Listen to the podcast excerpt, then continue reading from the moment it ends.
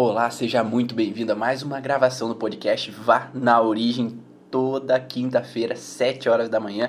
Estamos aqui presentes para falar um pouco mais sobre a origem emocional dos sintomas, qual é a base do funcionamento, quais são as formas que se pode trabalhar e principalmente como podemos entender como as situações emocionais interferem diretamente nos sintomas físicos e emocionais dos nossos pacientes mas não só dos nossos pacientes, como de nós mesmos, porque a cada live às vezes vem um insight, cada vídeo vem uma informação que às vezes toca também a nós, né? Nós que estamos ouvindo, nós, eu que estou aqui falando, às vezes na quinta-feira a Maísa está aqui comigo e essas informações às vezes que ela passa me dá um insight e acabo pegando alguma informação minha mesmo que eu não tinha notado. Eu não sei se para você que assiste também, quando você tem as lives, te vê um insight com a tua vida também, não só às vezes do teu paciente, mas de coisas que você viveu. E isso que é interessante, nós como terapeutas pegar essa informação, observar no nosso corpo, observar na nossa vivência,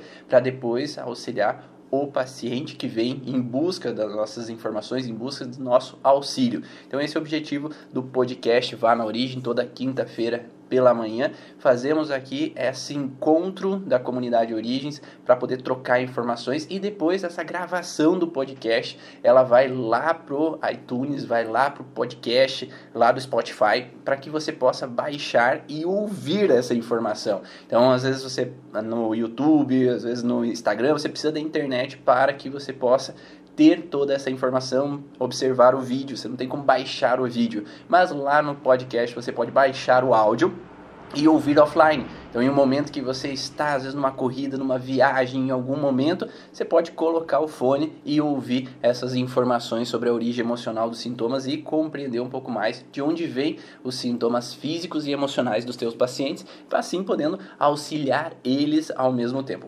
Hoje estamos auto, é, no mesmo momento no Instagram, no YouTube e no Facebook instantaneamente e gravando o áudio aqui do podcast para que vá diretamente lá também para o Spotify posteriormente, que o Cleverson vai traduzir e trazer essa informação lá para o Spotify. Então, se você quiser ir lá no Spotify, vá na origem, Ivan Bonaldo. Então, o Spotify vá na origem, você pode receber toda essa informação. Bom dia a todos que estão entrando aí, que me deram um bom dia. É, especialmente hoje a Maísa não está comigo aqui para fazer o podcast, porque devido à situação que estamos vivendo nesse momento, achamos por bem evitar essa aproximação, né? Que ficássemos próximos ali, fazendo podcasts sem máscara, sem, sem esse contexto de proximidade. Então resolvemos fazer uma distância, um distanciamento momentâneo aí devido aos acontecimentos desse momento aqui na região do Paraná, para que possamos evitar qualquer comentário, qualquer situação que possa ser desagradável a nós. Então, estou aqui fazendo um podcast hoje sozinho, mas espero que tudo isso volte a uma normalidade em breve para que a gente possa estar juntos aí fazendo podcast e trocando ideias, porque as informações que a Maísa passa são excepcionais dos exemplos de caso que ela tem e que nos ajudam a compreender.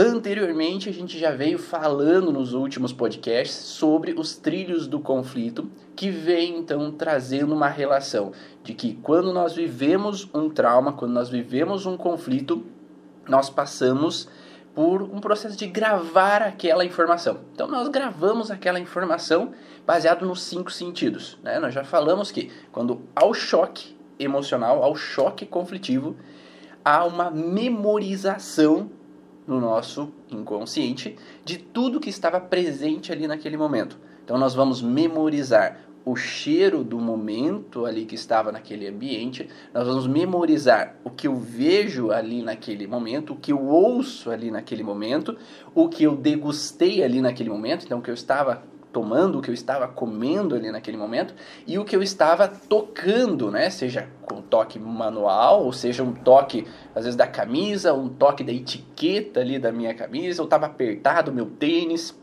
ou eu estava pisando na, nas pedras britas naquele momento que aconteceu a situação. Então todos esses cinco sentidos eles gravam no meu inconsciente, por mais que conscientemente eu às vezes não estou percebendo tanto aquela informação, eu não estou é, fixado naquela informação, porque, por exemplo, eu recebi uma notícia de uma morte. Às vezes eu não vou me fixar com relação ao cheiro do ambiente naquele momento da notícia, mas o meu inconsciente está gravando além das minhas percepções, porque o meu choque principal é de pensar na morte e não no cheiro que estava naquele momento enquanto eu recebi a notícia da morte ou no que eu estava comendo quando eu recebi ah, uma informação, às vezes, que foi incômoda para mim, que me deu um susto, por exemplo. Então eu não vou, às vezes, me tocar conscientemente que aquilo estava associado àquela informação né, vivida naquele momento. Mas o nosso inconsciente ele grava na memória todos aqueles sabores, odores, sensações para que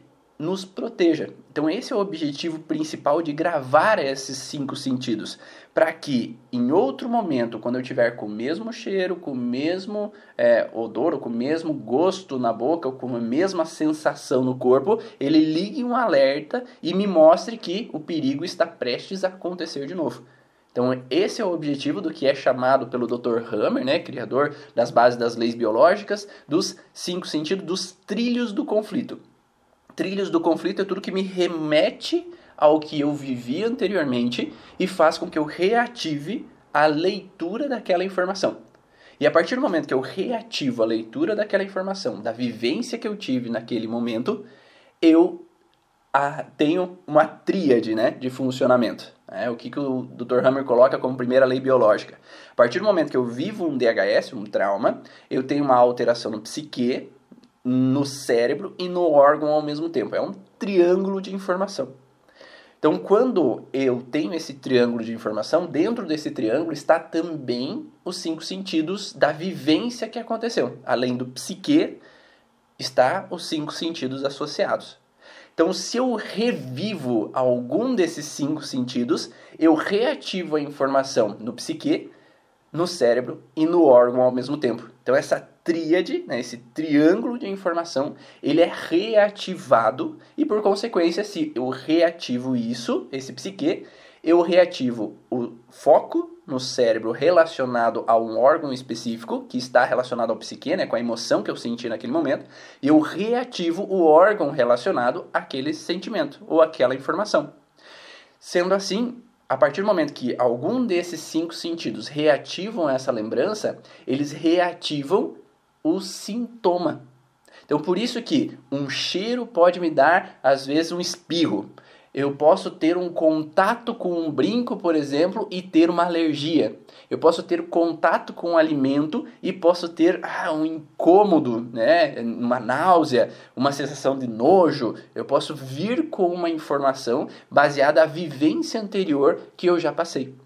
Então, esses cinco sentidos são uma tentativa do cérebro nos lembrar do, do conflito ou nos proteger de reviver aquele conflito que ainda está pendente. Porque se aquele conflito já tivesse sido resolvido, meu cérebro já. Não, agora já está resolvido, eu não tenho mais problema com isso, eu, eu posso comer aquela substância. Eu posso sentir o cheiro daquele alimento e não tem problema nenhum. Agora eu posso ouvir aqueles gritos que não me incomodam mais, a sirene não me incomoda mais. Mas se ainda aquilo ficou uma marca dentro do nosso cérebro e aquilo reativa um sintoma, é porque aquilo não foi trabalhado. Aquilo não foi solucionado e o cérebro ainda precisa trazer esse alerta como fonte de proteção. Então não é para o nosso mal. É, os sintomas, nesse caso dos trilhos do conflito, não são para o nosso mal, são uma tentativa de proteção. Tá? E por isso que eles ficam reativando.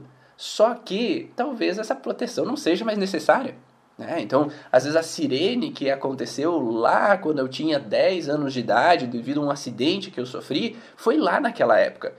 Hoje, se eu estou no meu consultório e passa a ambulância com sirene, eu não preciso mais ligar a palpitação, ter um sintoma ali naquele momento. Mas meu cérebro, ele ainda não entendeu que aquilo já foi resolvido, ou que aquilo já passou, que aquilo não tem mais o porquê e ele fica disparando aquele alerta. Como na informação que nós falamos já na, na, nas lives anteriores, de crianças que, por exemplo, têm medo de fogos de artifício, porque reativa uma lembrança do transgeracional, onde houve alguém ali, um ancestral, que foi para a guerra, ou que a, o marido atirava e essa antepassada ficava com medo porque ele chegava alcoolizado e começava a atirar para cima, achava que ia atirar nela. Né, ou nos filhos.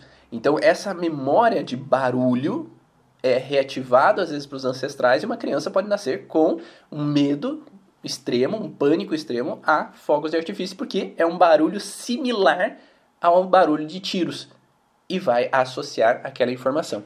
Mas hoje em especial, eu vou colocar o tema aqui, mas ficou claro essa retrospectiva desses cinco lives que nós fizemos sobre os cinco sentidos? Né? Me diz aí se ficou claro, se, se essas informações ajudaram vocês até agora nesses cinco sentidos, porque hoje, me passa aí, seja você que está no Facebook, no YouTube, ou no, no Instagram, ou mesmo você que está assistindo depois a live, é, me passa aí se já fez sentido, se deu para relacionar essas informações, só para eu saber se vocês estão seguindo esse raciocínio de informações. Agora nós vamos falar sobre o tempo.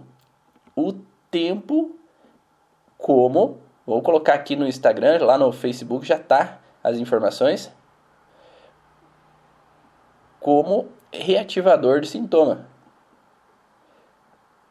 Vamos colocar aqui para o pessoal saber. Reativador dos sintomas. Ok. Só para colocar para que, quem for entrando no Instagram saber qual é o tema da live de hoje. Mas por que o tempo, Ivan? Eu, vou, eu coloquei aqui, eu peguei um, uma, num site na internet, o que, que é o tempo, né? O que, que é o tempo? O tempo é a duração dos fatos. É o que é a duração que eu tive do fato, né? Então eu estou vivendo uma situação, eu tenho uma duração nesse fato. Então eu estou vivendo um casamento. Então eu tenho um tempo de duração da festa de casamento. Eu tenho um tempo de duração do parto. Eu tenho um tempo de duração de uma vivência de susto que eu tive. Tive um tempo de duração de uma angústia do, da hora que eu recebi a notícia de um acidente até eu saber que estava tudo bem com meu irmão, com meu tio, com meus primos. Eu tive um tempo onde a minha mãe recebe a ligação onde fala que eu me acidentei e, e, eu preciso de dinheiro. E é aquele tempo que a minha mãe fica na angústia, onde ela recebe a ligação, até o momento onde ela sabe liga pro meu celular e, e, eu respondo e eu falo que eu tô tudo bem, então existe um tempo de 20 minutos, 30 minutos, esse tempo, então é a duração do fato, é a duração que passou por aquela situação de frustração é o que determina os momentos, os períodos, as épocas, as horas, os dias, as semanas, os séculos. Então, o tempo é um momento de determinação de um acontecimento.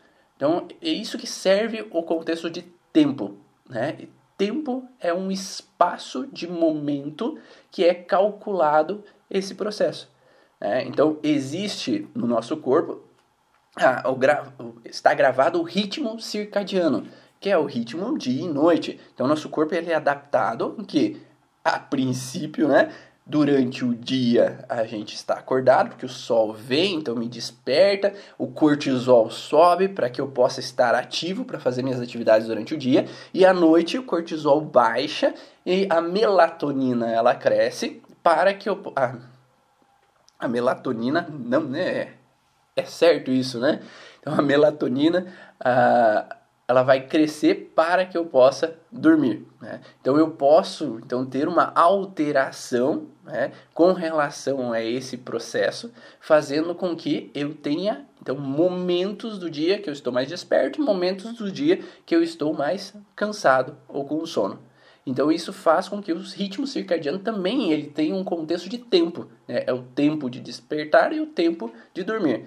Também na medicina tradicional chinesa se fala sobre o tempo dos órgãos, o tempo de funcionamento de cada órgão. Então existe um reloginho na medicina chinesa que fala sobre ativação. Ah, o intestino funciona em tal horário, tal, o estômago funciona em tal horário, outro órgão funciona em tal horário. Então nós poderíamos também pensar que devido ao funcionamento psique né, relacionado àquele órgão específico, aquele órgão pode estar ativado e ative o psique um, simultaneamente se aquele psique não está bem resolvido. Então vamos pensar, se eu tenho uma alteração ao fígado, e esse fígado tem uma raiva, uma sensação de, de, ah, de rancor com relação a uma atitude de alguma pessoa, e aquilo está mal resolvido, no horário de ativação, segundo a medicina tradicional chinesa, do fígado, eu posso ter um despertar de madrugada. Eu posso ter um funcionamento exacerbado daquele fígado naquele horário específico.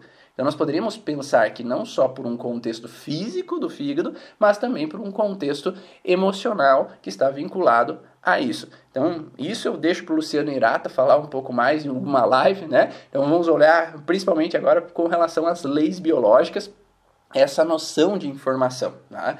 É, Ó, a Velo falou, sim, meu pai tá com essa ativação sempre às 15 horas e já faz dois anos que estamos procurando a causa e os médicos não acham motivo. Agora já tenho noção de onde olhar. Muito bom. Espero que tenha vamos falar um pouquinho mais agora sobre esse contexto do tempo. Se você está gostando dessas lives, se você está gostando dessas informações, dessa forma, às vezes, de, de colocar esse conteúdo, compartilhe ali, então, no aviãozinho aqui, quem está no Instagram ou quem está no Facebook, compartilhe aí com outras pessoas que possam, às vezes, se agregar com essa informação que possam utilizar essas informações também para o benefício deles ou de seus pacientes, tá? Porque a gente vai fazendo aqui uma grande comunidade da origem emocional dos sintomas para ter realmente essa troca, porque os exemplos que vocês dão aí de, de lá, né, no contexto, aí quem está assistindo também pode me ajudar aqui a compreender umas coisas que às vezes eu nunca olhei que eu nunca prestei atenção. Então compartilhe ali com o pessoal, porque quanto mais compartilhar, quanto mais você salvar, né, com aquela bandeirinha, quanto mais você compartilhar com o coraçãozinho, quanto mais você escrever aqui, para mais pessoas o Instagram envia essas informações. Então, o Instagram ele manda só para um pouquinho de pessoas, o Facebook manda só para um pouquinho de, de pessoas que estão me seguindo essas informações. Então, quanto mais interação tiver aqui, mais pessoas, mais pessoas que estão presentes dentro do meu Instagram, do Facebook, do YouTube, vão conseguir receber esse conteúdo e aí a gente vai crescendo essa comunidade e crescendo mais ainda essas informações, essa troca e esse conteúdo que vai me motivando mais buscar novas informações, novos conhecimentos, como hoje, por exemplo, eu tenho aula do mestrado para buscar mais conhecimentos e a gente começar a fazer mais pesquisa nessa área e pesquisa aqui da Terra, né? Aqui do Brasil, a pesquisa aqui nossa, para que a gente possa desenvolver mais esse conhecimento. Quem quiser, vem junto comigo fazer pesquisa nessa área, para que a gente possa fazer fazer e realmente estruturar esse conhecimento, é, mostrando para o mundo que isso funciona. Porque hoje são raros os estudos que se baseiam nesse conhecimento. Então, vamos crescer junto, vamos buscar fazer com que todos possam conhecer, todos possam aprender com isso e todos possam utilizar dessas ferramentas, porque hoje na clínica a gente sabe que funciona. Só que às vezes para fora as pessoas não sabem. Então nós vivemos aqui na comunidade, a gente sabe, mas fora da comunidade as pessoas não sabem. Então, vamos buscar expandir mais para fora da comunidade para que mais pessoas possam integrar essas informações. E quem está no YouTube, marca ali no sininho para que você seja avisado também cada vez que houver uma live. Ó, outras pessoas perguntaram aqui, ó, quando uma gestante apresenta um despertar às duas horas e o bebê, quando nasce após três meses de vida, acorda diariamente entre uma e três horas. Vou, como retirar essa memória do bebê? Vamos lá, vamos falar um pouquinho mais sobre isso. Então, Seguindo dessa base, o tempo é o momento do dia, é o espaço do dia, é o espaço do momento que aconteceu uma informação, uma situação. Tá? E nesse espaço de tempo, o, o cérebro também grava. Então nós falamos. Espera um pouco. Esse é o problema de fazer em casa, né? Os cachorros ali, o caminhão do lixo ele vai passando e os cachorros começam a latir, né? Mas continuando, vida real.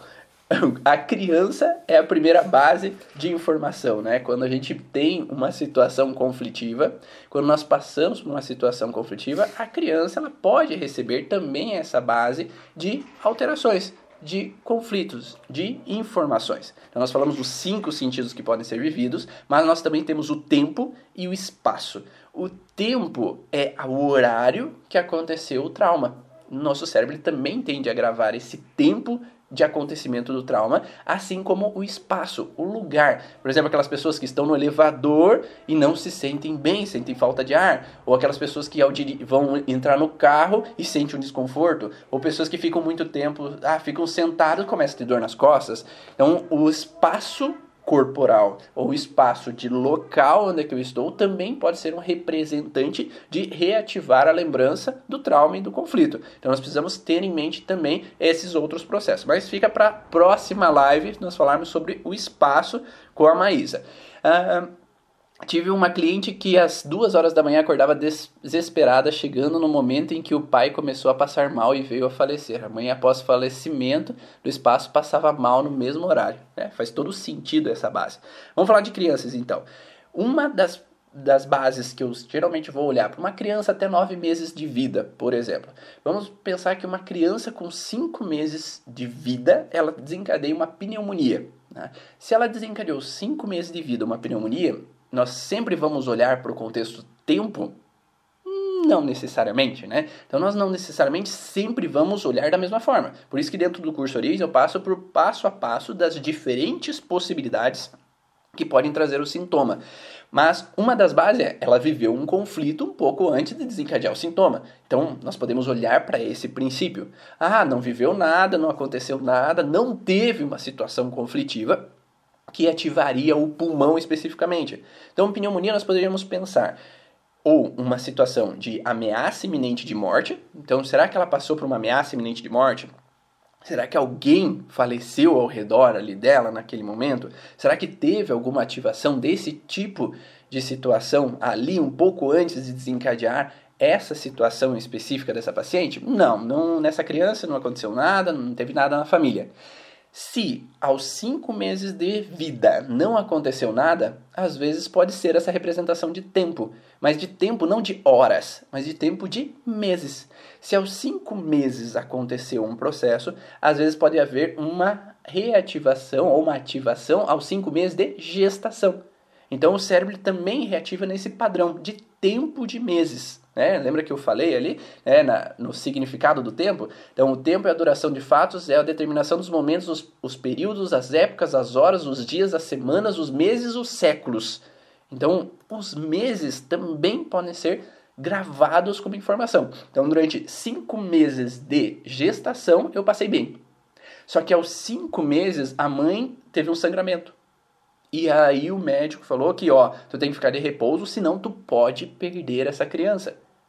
Ou numa gestação anterior, essa mesma mãe passou por um aborto aos cinco meses de gestação. Então é uma morte, né? uma representação da morte.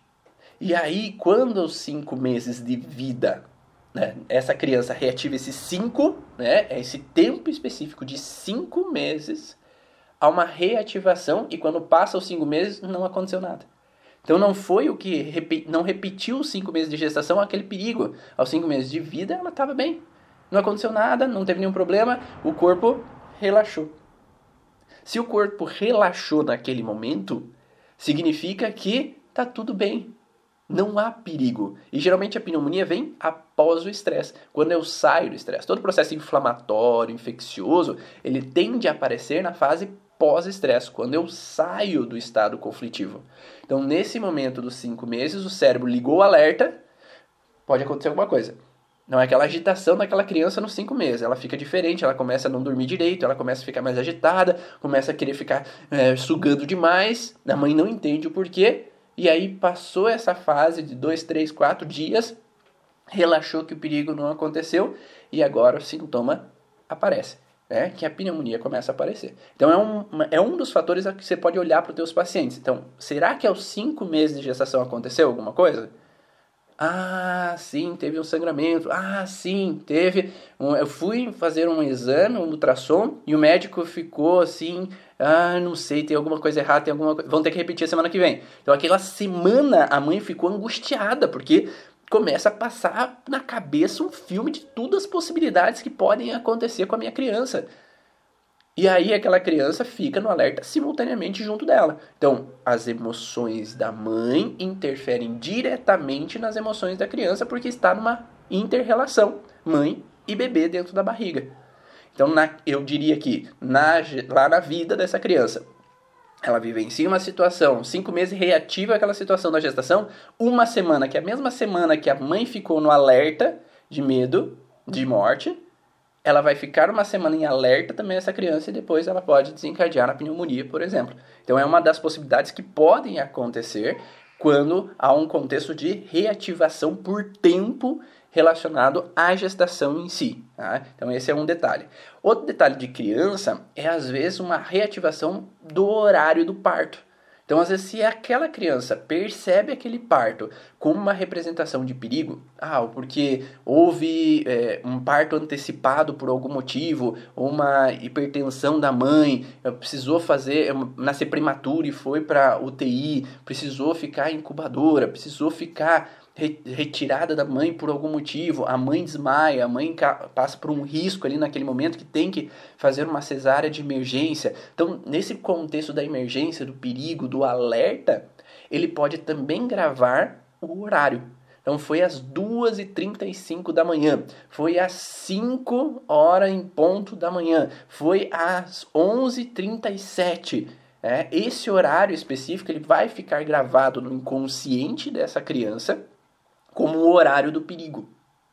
E aí pode acontecer daquela mãe chegar, ah, aquela criança, a criança sempre acorda às 11, 10 para meia-noite, ela sempre acorda no mesmo horário. É, será que é, há um porquê? E a gente pode restaurar, voltando no passado, o que pode ter acontecido em algum momento naquele horário de aproximada. Mãe, que horas que ela nasceu? Como foi o parto? Como foi a situação ali naquele momento? Ah, foi triste, foi dramático, né? Foi intenso aquela situação, né? Foi, ah, eu desmaiei, ou passei por um perigo, ou a, a criança teve que ser levada ali, passou por, às vezes, uma reanimação, passou por alguma situação de alerta mesmo. Então, mas que horas que ela nasceu? Ah, 11h43. Será que não é 11h43 que ela desperta?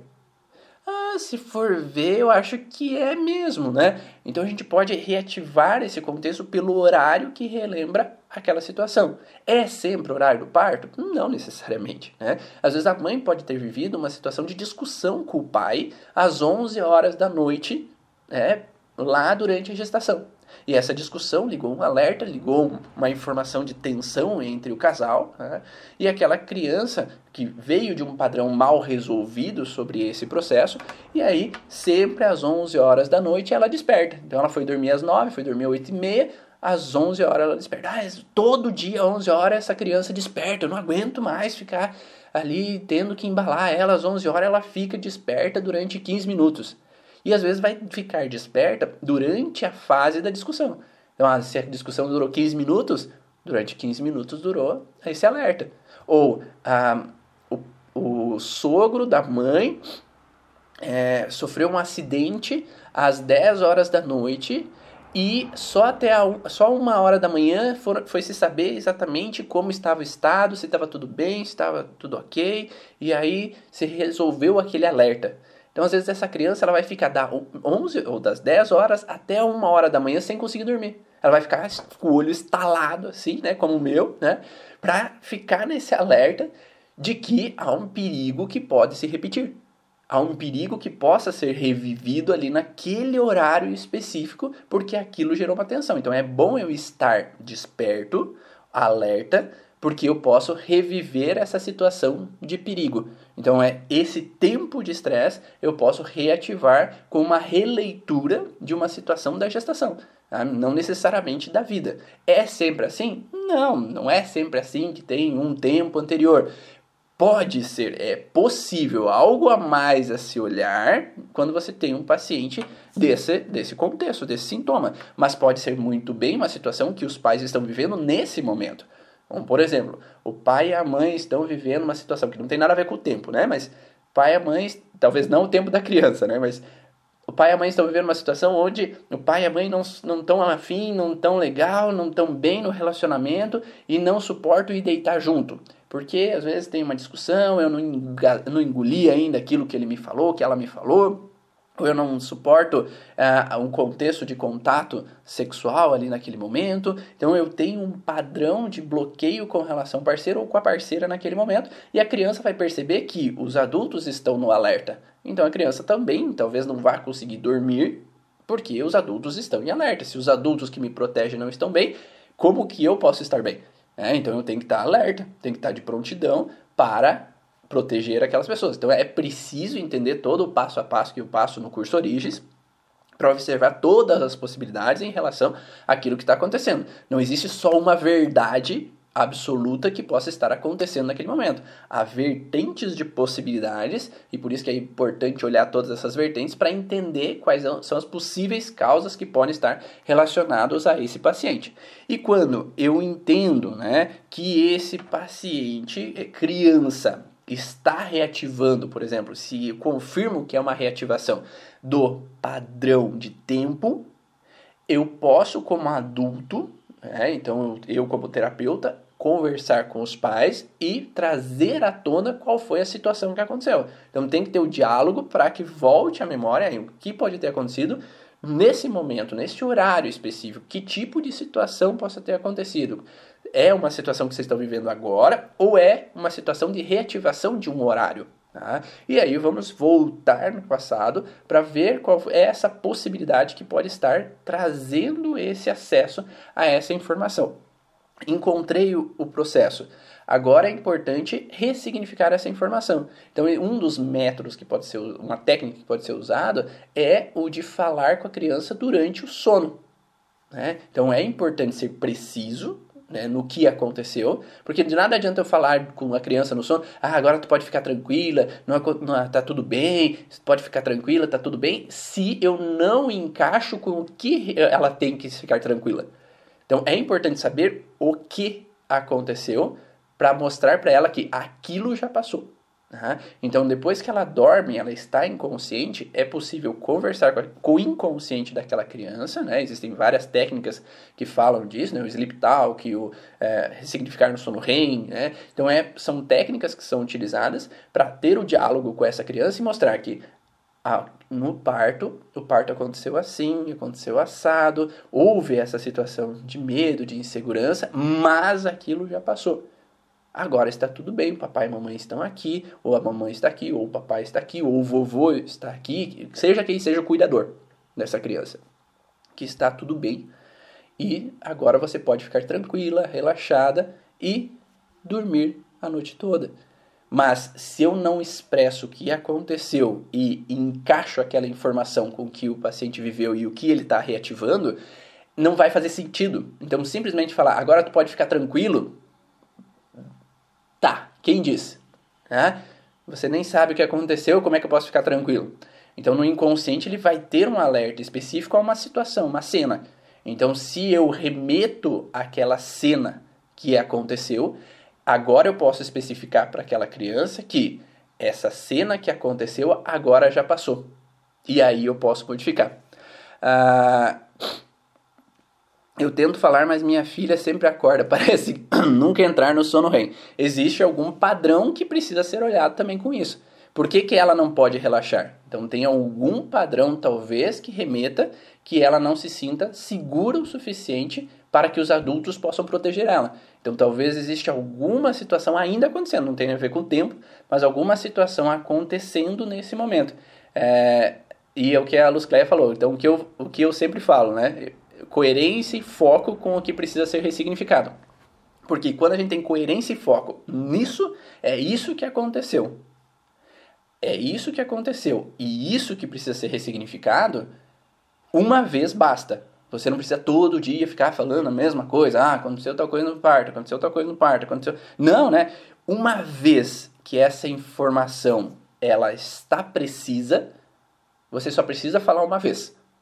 Para que signifique aquela informação e aquela criança possa sim modificar essa percepção e agora possa ter uma melhora a partir desse determinado momento, tá? Então não precisa, como o Sleep Town, ficar falando todo dia com relação àquela criança, mas sendo coerente, sendo verdadeiro com o sentimento, né? Os pais precisam ser verdadeiros e falar a verdade do que realmente aconteceu, né? E falar com realmente esse princípio de que aquilo não vai mais acontecer. É porque se eu falo, ah, papai e mamãe brigaram e isso já passou, agora tá tudo bem, a gente vai ficar bem. E isso não é verdade, porque não tá bem, isso é uma mentira. Então, mentira não gera resultado. Mentira não melhora a criança, porque ela está percebendo que não, não é verdade aquilo que tu falou. Tá? Então, se eu sou coerente, verdadeiro e eu estou fazendo de tudo para que essas coisas realmente passem e melhorem, porque eu sou adulto de casa e não sou, às vezes, ah, um adulto criança, um adulto Criança que fica reclamando, que fica querendo que o esposo seja o meu pai ou que a esposa seja minha mãe e, e assumo a responsabilidade de ser o adulto de casa porque eu tenho filhos e eu sou responsável por eles, a criança sabe que você é o adulto e que você é responsável, que ela pode ficar tranquila. Mas se os adultos não estão sendo adultos e mostrando que estão realmente com a vontade de mudar essa situação e mostrando que vão fazer de tudo e o possível com coerência e de coração para aquela criança que ela pode ficar bem, aí aí se há verdade, há uma modificação. A criança percebe tudo, como diz a Dani, né? Então ela percebe se é verdade, se não é, ela percebe se às vezes tem uma guerra fria porque a expressão facial não mente. Então por mais que eu tenha, ah, tá tudo bem com o pai e com a mãe, ah, tá tudo bem com o pai e com a mãe, mas não é verdade, porque aqui não mente, tá? Então eu posso sorrir aqui, mas se eu não é verdadeiro, não vou sorrir com os olhos. E esse sorrir com os olhos é o que mostra para aquela criança que aquilo é verdade ou não.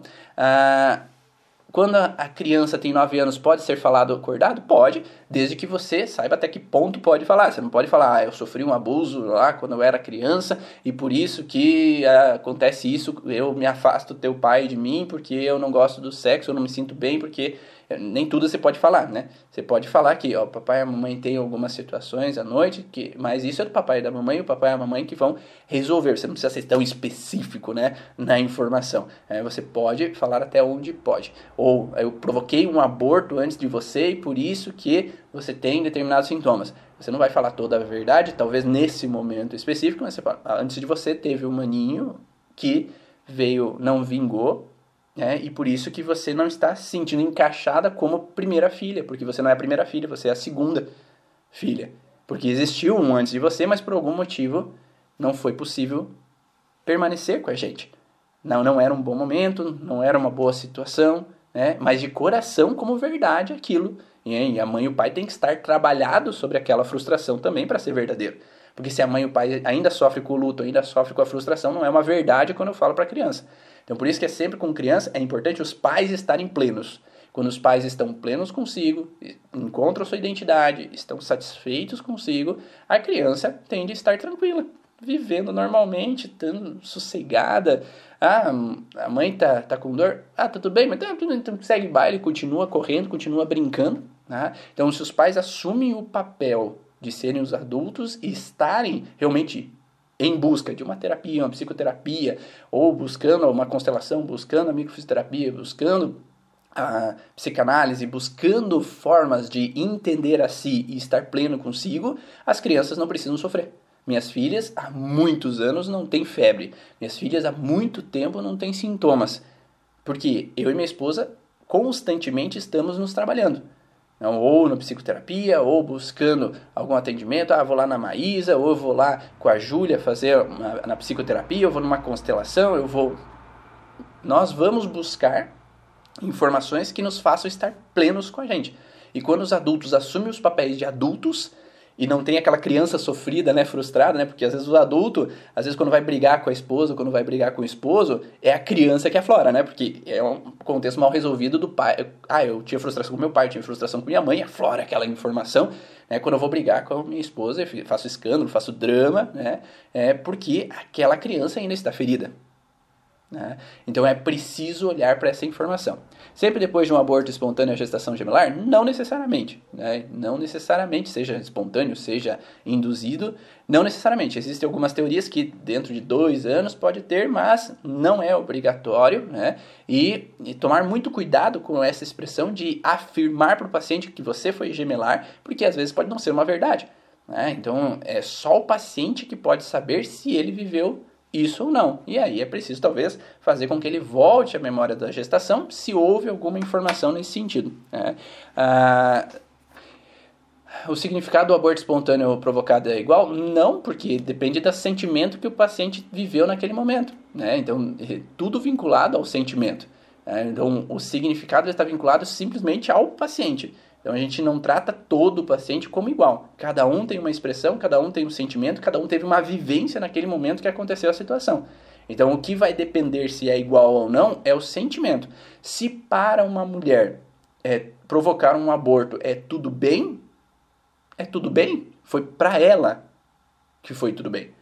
Se para ela foi com uma frustração porque eu fui obrigada, aí eu tive uma situação de ser forçada a algo, eu vou ter uma frustração em ser forçada a algo.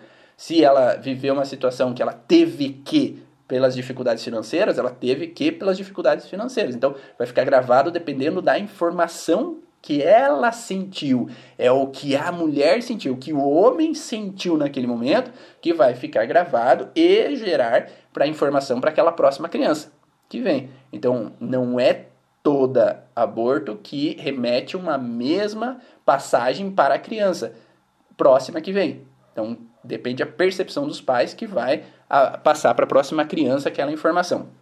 Ah, uma criança que nasceu após um aborto espontâneo e fala muito em medo de mãe morrer pode ser ligação. Tudo pode, né? Pode ser uma ligação ao aborto? Tudo pode somente olhando para a criança para saber. Então, é, quando vocês me colocam essas informações, ah, pode ser, pode não ser, não sei. Então, somente olhando o caso para ver se é possível ou não aquela informação. Tá? Então, às vezes pode não ter nada a ver com aquilo. Né? Pode ter a ver com uma outra situação onde que realmente, lá na hora do parto, a mãe baixou a pressão e teve perigo de morrer. Ou que lá em algum momento na história da família, a avó pensava em suicídio quando a mãe era criança. E aí essa criança tem medo que a mãe morra porque ela reativa essa vivência da mãe dela com a avó quando era criança que pensava em se matar. Então, por exemplo, uma, eu já tive pacientes que a mãe, quando tinha 5 anos de idade, a mãe dela tentou suicídio. E essa criança com cinco, a neta, né, com 5 anos de idade, tem medo da mãe morrer. Então, de novo, é o tempo, né? O tempo não necessariamente é horas, não necessariamente é meses, não necessariamente é semanas. Pode ser anos. Então, o que é chamado de síndrome do aniversário. Síndrome do aniversário é, aos 5 anos, minha mãe tentou suicídio. Gravou uma memória que 5 anos de idade é perigo da mãe morrer.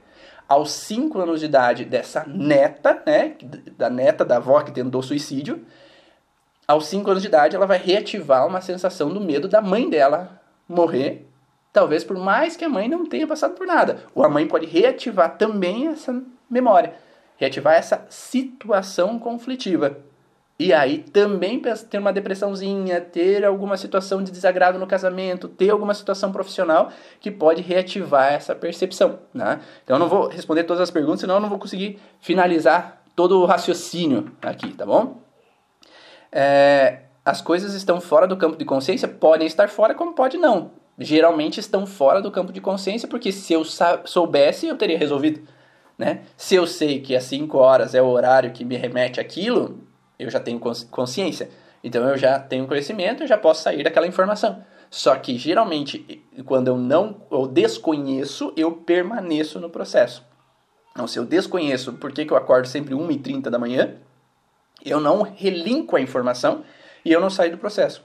Porque às vezes só relincar a informação eu reativo esse processo. Reativa é, a reativa está no DNA, sim, existe o, que é chamado de metilação e acetilação. Um dia eu vou fazer uma live sobre isso. E aí, quando nós vivemos um conflito, a, a, memória está dentro do DNA e esse cromossomo sofre um processo químico que reativa essa lembrança da informação inconsciente dos pais e reativa o sintoma. Então, geralmente isso é inconsciente. Né? Então, não tenho como, ah eu, lem ah, eu sei que meu pai viveu aquela situação, porque pode ter sido falado, ok. Mas, nesse contexto de reativação, geralmente é um processo inconsciente que eu ajo no automático. Tem, por exemplo, adolescentes que têm uma dor, por exemplo, sempre no mesmo horário. Eu já atendi pacientes que tinham uma dor sempre às 7 horas da manhã. Tem dor de cabeça sempre às 7 horas da manhã. Então, eu acordo com dor de cabeça. E às vezes a gente vai buscar a informação, está relacionado, às vezes, tá? Cada caso é um caso, você vai ter que buscar no teu paciente às 7 horas da manhã pode reativar uma leitura daquela criança, do adolescente, de que há 3 anos atrás eu era obrigado a ir para um colégio onde eu sofria bullying. Onde eu vivi dias, meses numa frustração que eu não queria falar para a mãe, eu não queria expressar para a mãe, mas eu tinha que ir para aquele colégio sempre às 7 horas da manhã. Então eu acordava, eu não queria ir, eu ficava frustrado, eu não queria estar lá, eu sofrendo aquele bullying, sofrendo aquela informação. Então eu passo por uma fase de estresse. E aí ele pode então permanecer com gravar no cérebro dele de que sempre às 7 horas da manhã é o horário que eu tenho que ir para o colégio. E aí eu reativo sempre às 7 horas da manhã o sintoma. Porque agora eu não estou mais naquele colégio, eu não estou mais vivendo aquela situação. Eu posso ter momentos de situações em alguns momentos, tá? E aí eu posso reativar essa informação ali naquele momento. Então, é uma das possibilidades. Né? Eu tendo, por exemplo, adultos que têm angústia sempre no final do dia. E essa angústia de adultos no final do dia, às vezes pode ser uma reativação de quando era criança e o pai chegava alcoolizado em casa no final do dia, quando estava descendo o sol, né? Então, ah, é sempre no entardecer, eu não sei porquê, mas sempre no entardecer eu tenho essa angústia, eu tenho uma agitação, uma inquietação, porque reativa sempre o momento que o pai chegava em casa alcoolizado que quebrava tudo, mandava todo mundo sair correndo, mandar é, para fora de casa, né? Ou com o perigo das brigas, discussões com a mãe. Então, esse momento específico é um momento de reativação de uma situação que há uma leitura no cérebro mal resolvida. Então há uma informação mal resolvida no inconsciente de não aceitação das atitudes do pai naquela época. E aí eu reativo aquele processo sempre no entardecer, como se aquele perigo pudesse acontecer de novo. Então eu fico angustiado, eu fico sapateando, fico inquieto naquele momento porque eu sou forçado a sair de casa. Tive uma paciente que tinha herpes labial todo julho. Identificamos o conflito ideal e ela se curou. Então, sim, quando a gente é preciso no que aconteceu, é possível sair daquela alteração. E a herpes labial tem a ver com separação. Então, como que o terapeuta vai chegar à informação do porquê aquele sintoma ali? Porque, ó, lembra, pneumonia ou tem a ver com morte, né, o perigo iminente de morte, ou com uma situação de não ser capaz de dissuadir uma situação, uma briga, uma discussão, um desentendimento. Então já tenho uma informação. Então eu já tenho uma possível origem para aquele sintoma. Agora eu vou ter que buscar, retrocedendo na vida desse paciente, que tipo de situação está relacionado a isso, especificamente sobre isso, não sobre outra informação. Né? Não é qualquer estresse, não, não é qualquer estresse que desencadeia qualquer sintoma. Há estresses específicos que desencadeiam sintomas específicos. Tá? Da mesma forma da herpes labial. A herpes labial tem a ver com contexto de separação. Então eu me separei de alguém, que eu beijo, né? Porque no lábio, porque eu beijo aquela pessoa. Ou eu não quero mais beijar alguém. Então, geralmente, é uma separação com quem eu beijo. Então, o que, que poderia ter acontecido em algum julho da sua vida antes de começar a herpes, né? Então, faz cinco anos que eu tenho herpes. O que pode ter acontecido no julho de seis anos atrás que representa uma separação?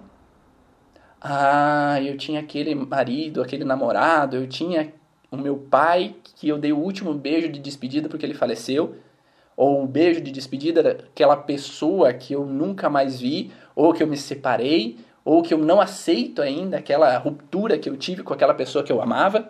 Então, essa ruptura de separação reativa sempre na mesma data, no mesmo momento, né? Então, é como se eu batesse aniversário, né? Então, julho é o aniversário da separação. Talvez eu nem lembre conscientemente, mas o meu cérebro gravou essa informação do momento que aconteceu aquele processo conflitivo. Tá fazendo sentido para vocês? Vamos dando um ok a isso, para eu não estar tá conversando sozinho aí, para eu saber se, se para vocês está encaixando algumas fichas aí, se está dando para compreender o porquê dessa origem emocional está vinculado com o tempo. E quem está no Facebook está muito quietinho aí, no YouTube, vai me falando aí é, esses acontecimentos. Conheço uma mulher que foi no velório da mãe dela e saiu para parir o filho. Enquanto ele paria, enquanto ela paria, a mãe estava sendo enterrada. Esse filho é bem depressivo e ele pode ter nascido com depressão. É, faz sentido pelo contexto conflitivo de vivência que a mãe estava tendo e sem falar que no momento de amamentação a mãe não está ali, né, presente, né? Ela está vivendo o luto.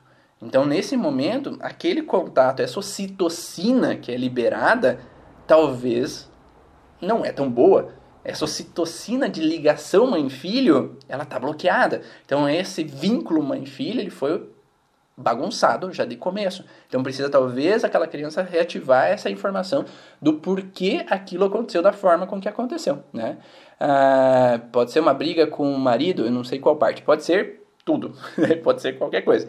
A informação que é gravada, ela pode reativar, pode ser uma briga com o marido e um perigo de separação naquele momento, uma situação de separação é, com beijo, pode, pode reativar. Então, é, só que daí não é por tempo, né? Então, eu briguei com meu parceiro e eu tive um perigo que ele saísse de casa. Eu reativo a informação é, com relação ao conflito de separação. Por isso que eu falo que dentro do curso Origens, a gente fala que cada sintoma, cada órgão tem um sentido emocional específico. E esse sentido emocional que a gente tem que relacionar. Pode não ter a ver com o tempo de reativação, né? Mas sim porque eu tive um conflito agora de briga com o parceiro e quando ele voltou para casa, aí eu tenho a herpes porque eu volto a ter contato. Lembra? A herpes vem na fase pós-estresse. Quando eu volto a ter contato com aquele parceiro que eu tive perigo de me separar. Então é possível sim ter então o sintoma é, devido a um conflito que eu vivi agora e não porque eu reativo de outro momento, mas eu posso reativar de um primeiro relacionamento que eu não não solucionei bem nessa separação. Mas é, nós temos o tempo que é, ah, eu tive uma situação sem viver nada. Né? Então, há cinco anos atrás eu tive uma separação, agora em junho desse ano eu não tive uma separação. Né? Um pouco antes eu não tive uma separação, mas isso reativou uma separação em tempo, né? no tempo específico de junho. Todo junho eu tenho a mesma sensação. Toda primavera eu tenho tal sintoma. Pode ser aflorada? Pode ser aflorada. Né? Porque a florada me lembra, lembra do, do, da live que eu falei dos trilhos de conflito sobre cheiros? Então a florada pode me trazer um cheiro que me lembra um conflito que eu vivi anteriormente. Mas eu posso ter um conflito de primavera o conflito de primavera é que na primavera, cinco anos atrás, minha mãe morreu. Então, toda primavera eu tenho um sintoma que reativa essa situação da morte da minha mãe. Então, por isso que eu tenho que saber exatamente o sintoma que o paciente tem, saber qual é a percepção que afeta esse sintoma específico, para daí relacionar a vivência desse de, que possa ter acontecido ou se está acontecendo nesse momento. Ah, se o paciente me fala, sempre às 5 horas da manhã eu tenho sintoma, Aí eu vou pensar em tempo. Sempre em junho eu tenho sintoma. Eu vou pensar, talvez, em tempo, ou porque é época de frio. E o frio pode reativar algum sintoma. Se é toda primavera eu tenho sintoma, eu posso pensar, pode ser a florada que possa me trazer uma releitura de uma situação, ou pode ser o tempo daqui. Será que é sempre em agosto? Pode ser agosto que me relembra uma situação que eu vivi em outros agostos, né, no passado, que me reativam um sintoma. Então eu preciso ter claro diferentes possibilidades para daí raciocinar com relação ao paciente e não trazer uma verdade absoluta que nunca é assim. Nunca existe uma verdade absoluta e sempre vai ser da mesma forma com todo paciente. Então a gente tem possibilidades que a gente vai olhar e fazer um funil de informação para chegar exatamente na, no suquinho ali da raiz desse problema. Ah, que mais? Quando é, uma pessoa tem sonolência sempre no mesmo horário, né? Ah, então sempre 3 horas da tarde eu tenho uma sensação de sonolência. Então, ah, dá quase um sono, se eu sentar eu durmo. Né? Ah, tem que tomar café, tem que tomar café, café, café, café. Então sempre naquele horário eu tenho um sintoma. Pode ser uma situação de tempo? Pode. Pode ser uma situação que, por exemplo, a pessoa está comendo errado. E ao comer errado, ela tem uma hiperglicemia, depois uma hipoglicemia de rebote e ela ter uma sensação de, de cansaço pela hipoglicemia? Pode. Então, por isso que é preciso saber como está a tua alimentação. Ah, será que depois do almoço você tem esse cansaço porque a tua alimentação está errada? Ah, porque às vezes tu pode comer comida muito pesada, que o teu corpo possa te obrigar a descansar para que ele possa funcionar e provocar a digestão da melhor maneira possível. Então tem que saber esse contexto, tem que perguntar sobre esse contexto. Não como só salada, como só comida leve, e mesmo assim eu tenho cansaço. Hum, então vamos pensar por que, que o cortisol baixa nesse horário, ou por que tem uma hipoglicemia nesse horário. Daí tu tem que perguntar o contexto específico daquele sintoma. Né? Então, se nós estamos relacionados ao cortisol baixar naquele horário, nós podemos pensar que essa pessoa tomou uma direção errada em algum momento nesse horário. Então, faz três anos que sempre, três horas da tarde, eu tenho essa sonolência. Então, vamos pensar, o que, que de três para quatro anos atrás você possa ter tomado de escolha que possa ter se arrependido? Ah, no trabalho anterior que eu tinha, eu me estressei com algumas coisas e apontei o revólver na cabeça do meu chefe às três horas da tarde. Isso já aconteceu com um paciente meu, tá? Então, eu só falo de exemplos que eu já vivi. E aí, todas três horas da tarde, ele reativa aquela lembrança que eu tomei essa atitude errada e fui demitido. Ou às 3 horas da, da tarde, eu pedi demissão porque eu já tava, ah, não suportava, mas isso causou um problema e agora eu tô sem trabalho faz 3 anos e agora eu tenho medo de não ser capaz de nutrir minha família. Então eu tô sempre nessa relação de ter tomado uma escolha errada. E tomar a escolha errada, ser jogado para fora do caminho, tem a ver com o cortisol, tem a ver com a suprarrenal. Então sempre vai ativar esse sintoma naquele horário específico e aí vai dar o cansaço, que é uma baixa do cortisol momentâneo naquele horário, e aí eu vou ativar um cansaço específico naquele horário. Então é possível reativar órgãos diferentes dependendo da situação que eu vivi. Eu falei da, do adolescente que tem a dor de cabeça, eu falei da criança que desperta à noite, eu falei da criança que às vezes pode ter sintomas mesmo em algum horário alguma fase, uma pneumonia, por exemplo, aos 5 meses de, gestação, de vida, né, reativando da gestação. Pode ter um adulto que acorda no mesmo horário de madrugada porque relembra um acidente que aconteceu, uma situação conflitiva que aconteceu naquele horário específico da noite.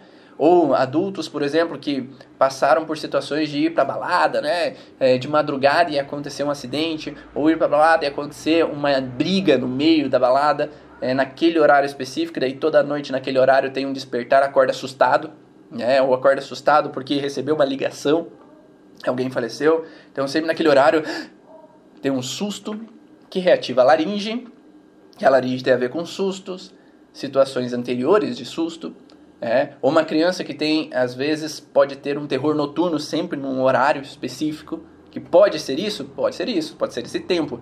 Pode não ser esse tempo, pode não ser esse tempo, pode ser outras questões que podem desencadear esse terror noturno para essa criança. E aí a gente vai pesquisar devido às informações do curso Origens para observar essas alterações. Tá?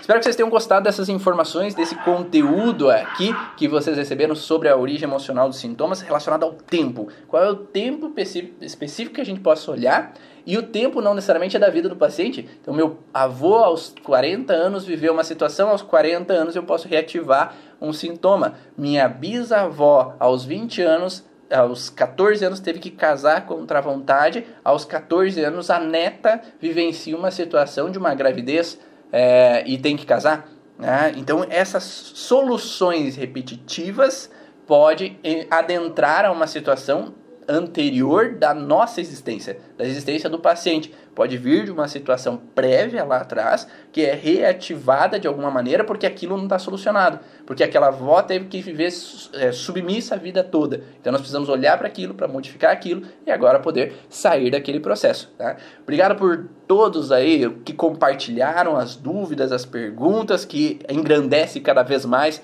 todo esse momento aqui da live. E vamos fazer uma troca, como sempre acontece no final das lives. Faz um print aí, se você gostou das informações, e coloca o teu insight para colocar lá no stories do Instagram, se você está no Instagram, ou se você quiser publicar no Facebook, ou faz um print da tela, um print screen aí do, do YouTube e publica ali no, no stories teu do Instagram para que eu possa saber o que te ajudou nessa informação. É, qual informação que foi coerente para você, que te ajudou, que trouxe algum insight que possa ter te ajudado para que você pudesse mudar agora algo em você ou nos seus pacientes. Então, faz um print aí. E vamos continuar nessa comunidade origem para que todos nós possamos crescer, crescer cada vez mais e desenvolver esse conhecimento a favor da vida. Um grande abraço e eu vejo vocês no próximo momento. Tchau!